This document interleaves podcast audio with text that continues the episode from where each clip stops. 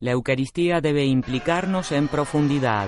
Lo reafirmó el Papa hablando a los fieles en su catequesis de la audiencia general del 12 de febrero. Ante todo, la Eucaristía debe llevarme a sentir a los demás como hermanos y hermanas. Además, quien celebra la Eucaristía no lo hace porque se considera o quiere aparecer mejor que los demás, sino precisamente porque se reconoce siempre necesitado de ser acogido y regenerado por la misericordia de Dios hecha carne en Jesucristo. En fin, debemos recordar que la Eucaristía es una acción de Cristo.